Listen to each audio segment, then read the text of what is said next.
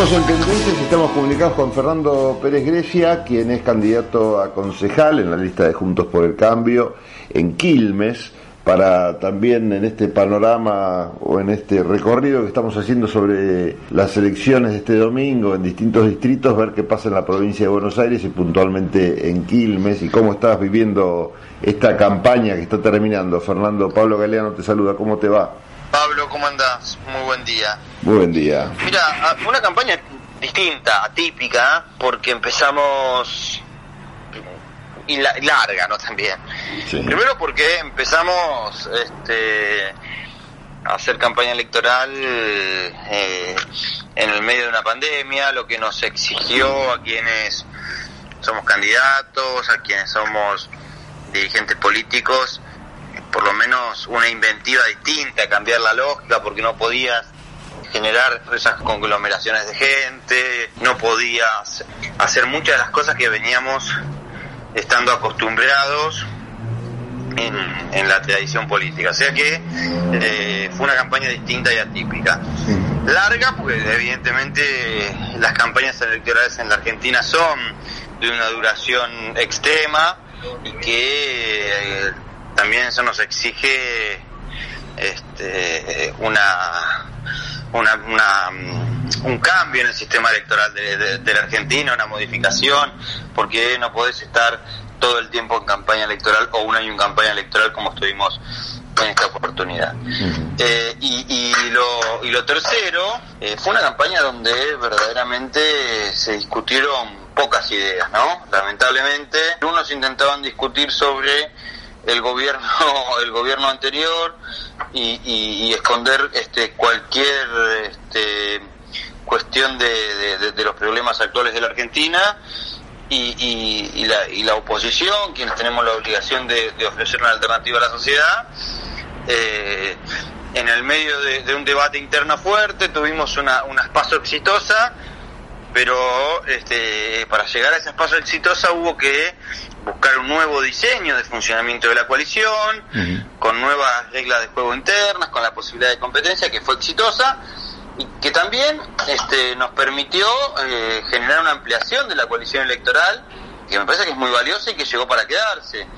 La coalición electoral hoy está claro en la, en la Argentina, la coalición que salió victoriosa en las PASO y que seguramente vamos a volver a tener un triunfo electoral el domingo que viene, es una colección donde ya no es monocolor, donde ya no hay una conducción única, sino que hay una conducción mucho más colectiva, mucho más horizontal y que permitió la aparición de figuras de hombres y mujeres a lo largo y a lo ancho de la Argentina que le han aportado muchísimo. En provincia de Buenos Aires, Facundo Manes, obviamente Diego Santilli, lo de Martín Tetas en la capital, lo de López Murphy, lo de Carolina Lozada y Maxi Puyaron Santa Fe, lo de Rodrigo de, de Loredo en Córdoba, eh, ratificando las provincias que veníamos ganando como Jujuy, Corrientes y, Mendoza, y, un montón de otras victorias electorales en distintas provincias de la Argentina que se fueron generando a partir de justamente eh, la competencia, la ampliación interna de la coalición y que nos tiene que dar una enseñanza de cara al 2023.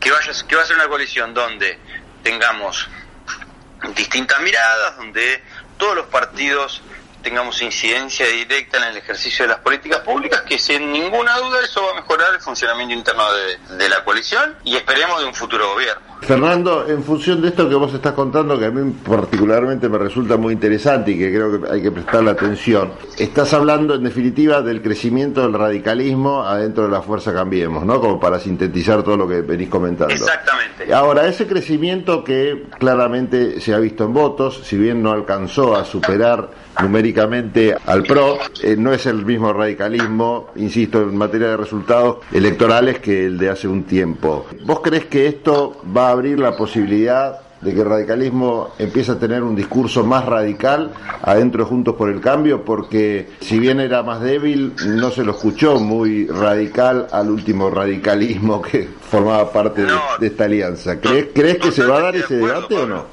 Totalmente de acuerdo, y es más, el radicalismo fue eh, un acompañante eh, terapéutico, te diré, en el gobierno de, Cambiemos. No, no tuvo incidencias, te diré, en casi ninguna de las políticas públicas de fondo de la Argentina. Sí. Eh, y, verdaderamente eso me parece que generó que el gobierno eh, no sea, sea peor, no mejor. Porque eh, me parece que la diversidad, la discusión de ideas, ayuda al fortalecimiento de, un gobierno, de una coalición política. Bueno, eso no pasó, sí pudo, sí pudo suceder en la elección legislativa actual, donde este, se escuchó la demanda de, la necesidad de la competencia, se escuchó a distintos actores, bueno, y han aparecido una, cantidad enorme de figuras políticas, no solo de, por parte del radicalismo, sino también incluso del PRO, eh, en un montón de lugares que me parece que oxigenan el sistema democrático en Argentina. Eh, y, y, consolida liderazgo. sea que esta paso ha dejado con liderazgo muy consolidado. Se consolidó el liderazgo de Horacio, en Capital y en Provincia de Buenos Aires. Se consolidó el liderazgo de Martín Lustó como una figura extraordinaria de la vida política argentina. Es, es el dirigente político argentino, o, por lo menos del radicalismo, con más legitimidad social. Apareció, eh, apareció Facundo Manes que, le aportó muchísimo en el principal distrito electoral del país a una coalición que necesitaba mostrar caras nuevas, ideas distintas. Hmm. Bueno, todo eso hizo que, podamos eh, tener mucho de lo bueno de, Juntos, porque que tenía, este, que, que tuvo en el, en el periodo anterior, pero muchas ideas distintas, ¿no? renovadas y que nos permiten mirar hacia el futuro con unos ojos diferentes. Ahora el desafío es enorme porque el 15 de, noviembre, después de ganar las elecciones, vamos a entrar en una dinámica compleja para el país, con un gobierno que se, preocupa poco por la realidad política, que, que, hay que va a haber que ayudarlo en ese sentido, pero estando lejos de, una especie de cogobierno que muchos imaginan. El gobierno tiene que seguir ejerciendo su, su mandato durante dos años más a partir de la elección legislativa y nosotros tenemos que seguir preparándonos para mejorar nuestra coalición, para tener las mejores políticas públicas, para aplicar a partir del 2023 si la gente nos vuelve a acompañar y de una vez por todas sacar a la Argentina de 20, de 30, de 40, de 50 años de deterioro constante en materia económica, en materia social, en materia educativa, en materia de seguridad pública, en materia de inversión. Tenemos que volver a poner a la Argentina en la senda del crecimiento, tenemos que volver a poner este, a la provincia de Buenos Aires en este, esta, esta clave de progreso y de, y de, y de inversión en, en función de, de, de, de, la búsqueda del conocimiento. Bueno, eh, hay un montón de cosas que, que, son desafíos para adelante y que los tenemos que asumir como tales. Fernando, me meto en Quilmes, ya que estás hablando de la provincia de Buenos Aires. Quiero saber cómo está el distrito. Sabemos que es uno de los distritos de la provincia de Buenos Aires bueno, más castigados en función también de niveles de pobreza. En toda la provincia, digamos, no se escapa, sobre todo el conurbano, esta descripción. Eh, contanos un poco cómo la estás viendo, sobre todo ahora que la estás pateando en campaña bastante. Mira, el conurbano es, un florín, Pablo. El conurbano, o en el conurbano confluyen eh, un montón de situaciones que, que verdaderamente exigen inmediata atención. El 70% de nuestros chicos son pobres, más de la mitad de nuestros chicos no terminan el colegio secundario. No tenemos números finales, pero va a haber una cantidad de varios cientos de miles, algunos hablan de 500, otros hablan de 600, otros hablan de 800, mil chicos que perdieron durante la pandemia el vínculo con el colegio, tanto de la primaria como de secundaria. Entonces hay un montón de desafíos que lamentablemente no están siendo atendidos por parte de quienes nos gobiernan. Eh, hace muchísimos años que este, no hay empleo, no se genera empleo genuino en la Argentina y el conurbano es la, fiel expresión de todo eso, donde desde eh, en la década del 90 aquel que perdía el laburo se ponía o un kiosco o se compraba un auto para ser de, chofer de, de remis. Eh, después, este, el que tenía el kiosco empezó a, vender este, alcohol hasta, alta, hasta altas horas de la noche. Después pasó a vender alguna sustancia de marihuana, como la marihuana, y después pasaron a ser este punto de venta de, cualquier tipo de droga. Bueno, ese es el deterioro social del, de Buenos Aires en los distintos barrios populares. y, y eso genera consecuencias eh, inmediatas y consecuencias muy malas que van a ser muy difíciles de, de cambiar. Exigen un largo diseño de políticas públicas para que esto cambie. Y en el medio tenemos que lamentar los casos de eh, el kiosquero de la matanza de, del día domingo, que es un trabajador formidable y que este eh, lo mataron por, por, por, intentar ganarse el mango y llevar el pan a la casa. y lo que nos plantea un montón de, de cuestiones. Primero, el fracaso absoluto de la política penitenciaria del sistema penitenciario argentino, ¿no? Que está claro que quien cumple una pena no lo hace en función de buscar la, reinserción porque no tiene ningún tipo de posibilidad, sino que sale, es una, es una escuela del delito. Segundo, el fracaso absoluto en materia de prevención de la policía de la provincia de Buenos Aires. Que, que, había avanzado bastante durante el gobierno de María Eugenia Vidal, que había mejorado su funcionamiento interno y que ese mejoramiento hoy, este, en dos años, desapareció y, incluso estamos viendo las peores prácticas de la, de la, de la, policía de la provincia de Buenos Aires en la historia. Entonces, eh, hay un deterioro que, que, vos lo ves, lo, lo palpás cuando caminás. Sí, sí. Y, y en el medio, un sistema de gobierno que, se, que tal vez no se da tanto en Quilmes porque acá hubo, hubo recambio, pero sí se da mucho en La Matanza o en otros lugares, de señores feudales que se piensan los dueños de la gente, los dueños del pueblo y que verdaderamente durante 40 años que gobiernan no han hecho las cosas este, ni medianamente bien, las han hecho mal o muy mal. Y, y eso se ve, ¿no? Y eso se ve y se nota en la calidad de vida que tiene el vecino del conurbano. A pesar de que el gobierno nacional, Fernando, y lo veníamos hablando antes de la charla telefónica, está inyectando plata en el conurbano de una manera bastante importante, ¿no? Muy, muy importante, muy importante. Ellos eh, después de la paso este, están haciendo lo que durante gran parte de la historia este, hicieron, que es populismo el plan platita, pero pero sabes que yo creo que eso no les va a terminar dando efecto, el efecto buscado, ¿eh? no les va a terminar dando el resultado que ellos piensan, porque la gente ya este ya les tomó el punto y saben cuando mira cuando eh, yo yo he visto algo muy muy este, llamativo en este en este proceso electoral que hablando con la gente, aquellos que tienen cooperativas o planes sociales o cualquier tipo de beneficio, te dicen, a mí ya esto no me alcanza. A mí ya no me es suficiente. Yo necesito eh, trabajo genuino. Yo necesito poder tener eh, dignidad para mantener a mi familia. Y te lo dicen en muchísimos lugares. No es que te lo dice alguien. Es una idea que se ha insertado en el vecino o en la vecina del Gran Buenos Aires, donde vos tenés barrios enteros que este, en especial las mujeres el único la única posibilidad de tener un, un acceso a dinero es a través del, del, plan social o de la cooperativa.